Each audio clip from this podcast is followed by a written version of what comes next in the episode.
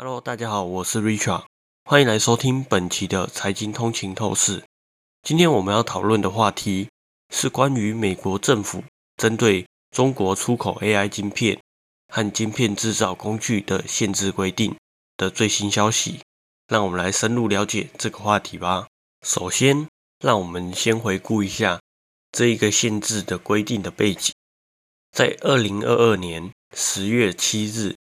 美国政府宣布了一项限制措施，旨在限制中国获得先进 AI 晶片的途径，并限制中国从美国进口最精密的晶片制造的工具的能力，以避免美国技术被用于增强中国军力。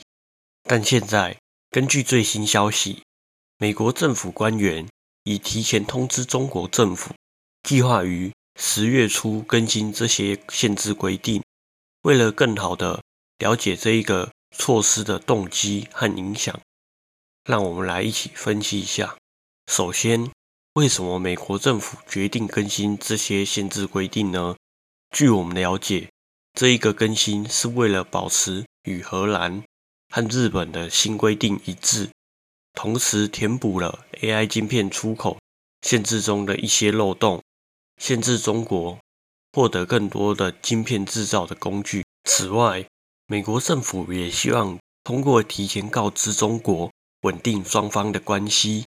尤其是在今年年初时候，美国击落了中国的间谍气球后，两国的关系变得相当的紧张。然而，后来美国派出了多位高官前往了中国，包括商务部部长雷蒙多，在八月时候。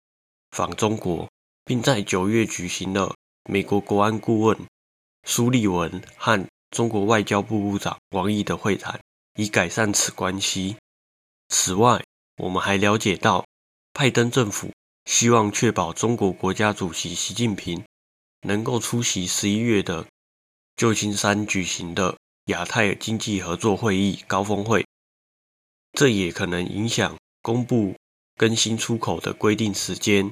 消息人士表示，官员们希望避免在高峰会前公布规定，以免激怒中国，可能会导致习近平不出席高峰会。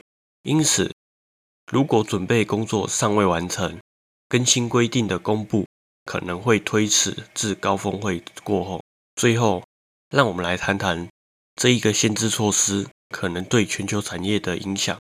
目前有关限制措施的技术工作仍在进行中，最终计划尚未确定。不过，美国、荷兰和日本已同意协调其管制措施。这三国控制着全球最先进的晶片制造设备。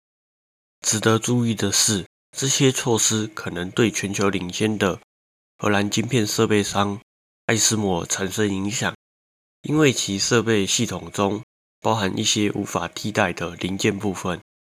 最后，中国政府对此的回应是无可奉告，并坚决反对美国滥用出口管制措施打压中国企业。这个问题仍然在发展当中，我们将继续关注并报道有关这一个限制措施的规定的最新动态。感谢大家收听本期的财经通勤透视。如果您喜欢我们的节目，请不要忘记在您喜欢的 Podcast 平台上订阅《财经通勤透视》。